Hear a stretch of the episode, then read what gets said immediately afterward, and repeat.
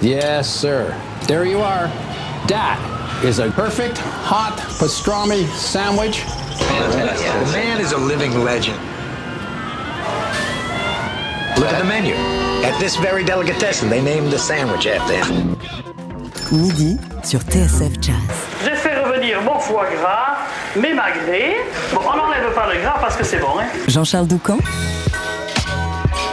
Daily Express.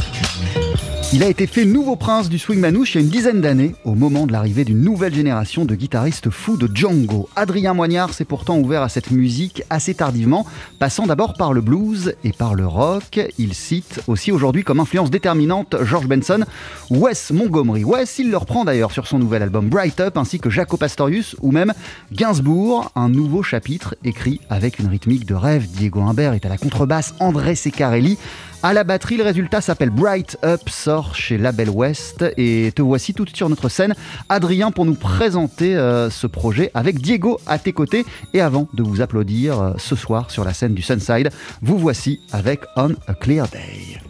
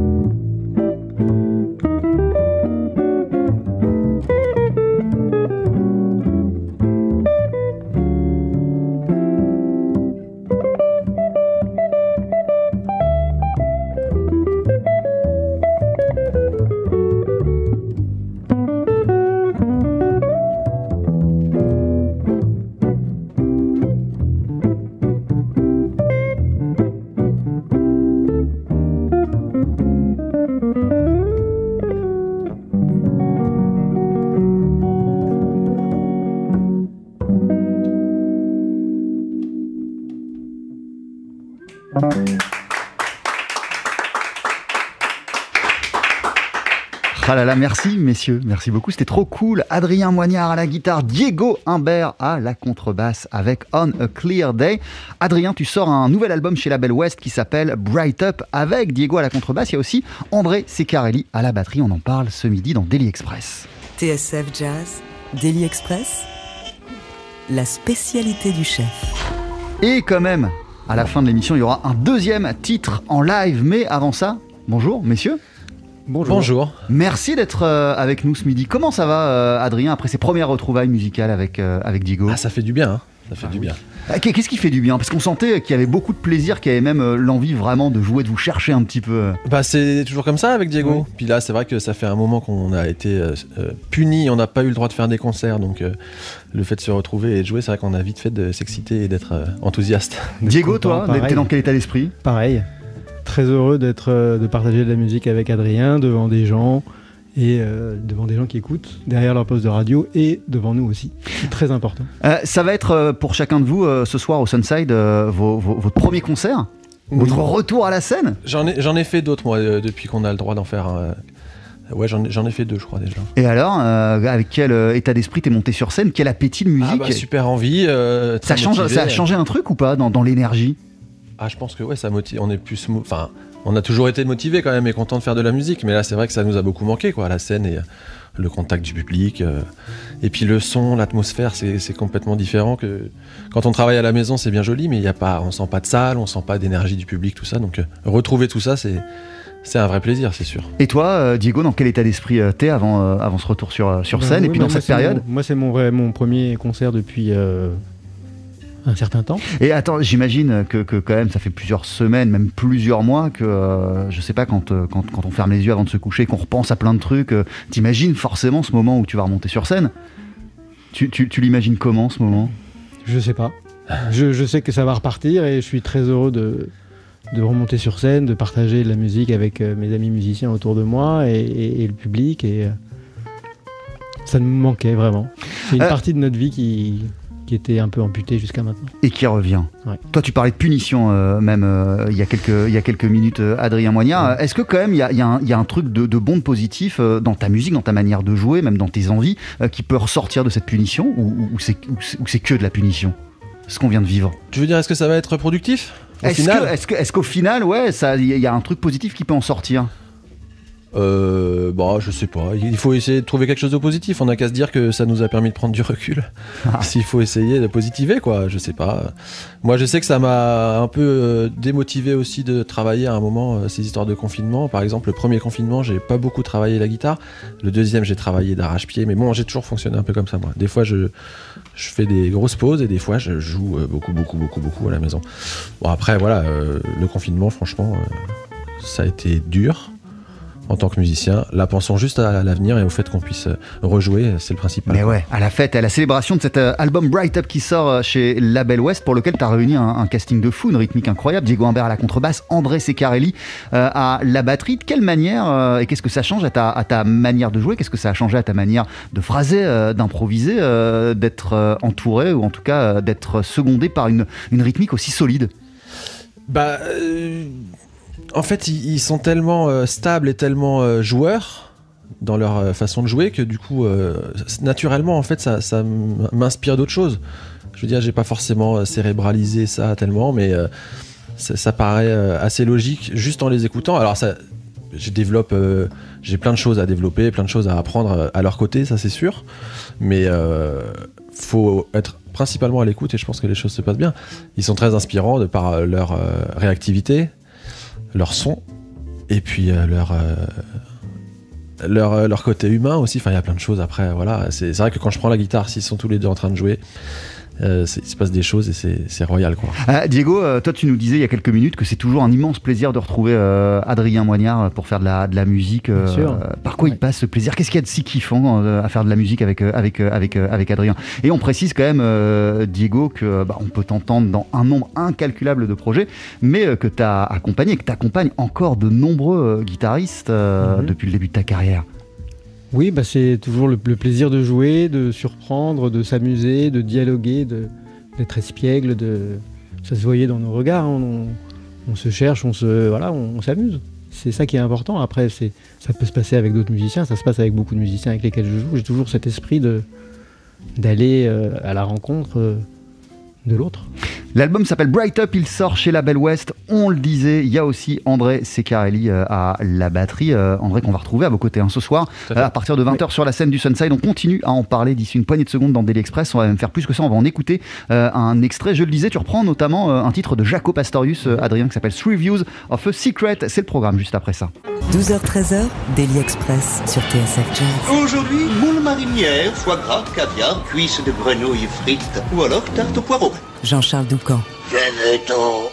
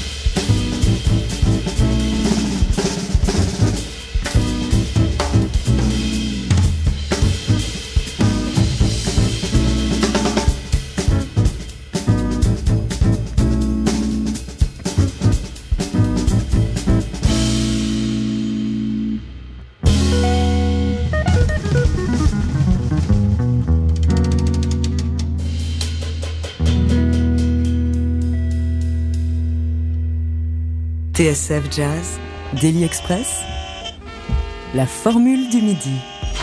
Qu'est-ce que c'était classe Reviews of a Secret morceau de Jaco Pastorius que tu revisites Adrien Moignard sur ton nouvel album Bright Up. Tu le fais en compagnie de Diego Humbert à la contrebasse qui est avec nous aussi ce midi euh, dans Daily Express et du batteur André Seccarelli. Euh, bah, c'est difficile d'avoir du recul sur son propre boulot, mais quand vous écoutez là le résultat, qu'est-ce que, qu'est-ce que, qu'est-ce que tu te dis, euh, Adrien? Je me dis que c'est bien. non, je suis content. Euh, bah, la version elle est pas mal parce que c'est un morceau en trois temps et on a fait un arrangement en quatre temps, donc euh, ça change un peu. Euh, tu, tu nous disais en première partie euh, d'émission que tu as probablement des tonnes de choses à apprendre de Diego et, de, et, et- et- d'André. Qu'est-ce que tu apprends à leur contact, même de manière indirecte, hein, en te frottant à eux? Plein de choses, mais c'est difficile à expliquer, c'est plus instinctif en fait. bah, les, la, la décontraction, l'aisance, la musicalité, tout ça, c'est un espèce de, de melting pot euh, de plein de choses, de sensations qui sont un peu ouais, indescriptibles, mais qui, moi, je sens, me font avancer, c'est clair. En tout cas, qu'est-ce qui t'a donné envie euh, pour ce nouvel album, Bright Up, euh, de sortir de la formule traditionnelle euh, du swing manouche, de pas mettre de, de, de- guitare rythmique qui est pas la pompe, mais qui est André Seccarelli Ah bah, c'était pour faire quelque chose de complètement différent, mais c'est pas, c'est pas d'aujourd'hui que j'aime bien jouer de la guitare Bien électrique. sûr, bien sûr, bien sûr. Et là, ouais, l'envie d'être un peu. De sortir de ma zone de confort aussi.